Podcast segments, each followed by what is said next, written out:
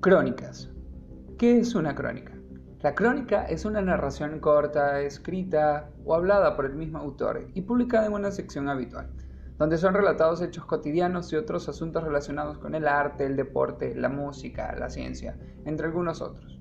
Acá utilizaremos un lenguaje sencillo, directo, muy personal y admitiendo ese lenguaje literario con uso reiterativo de adjetivos para hacer énfasis en las descripciones. Aquí somos tú y yo, junto con algunos amigos hablando de nuestras experiencias, sin orden, sin filtros ni máscaras. Yo soy Gerardo y esto es Crónicas de una pobre perra. Bienvenidos al podcast.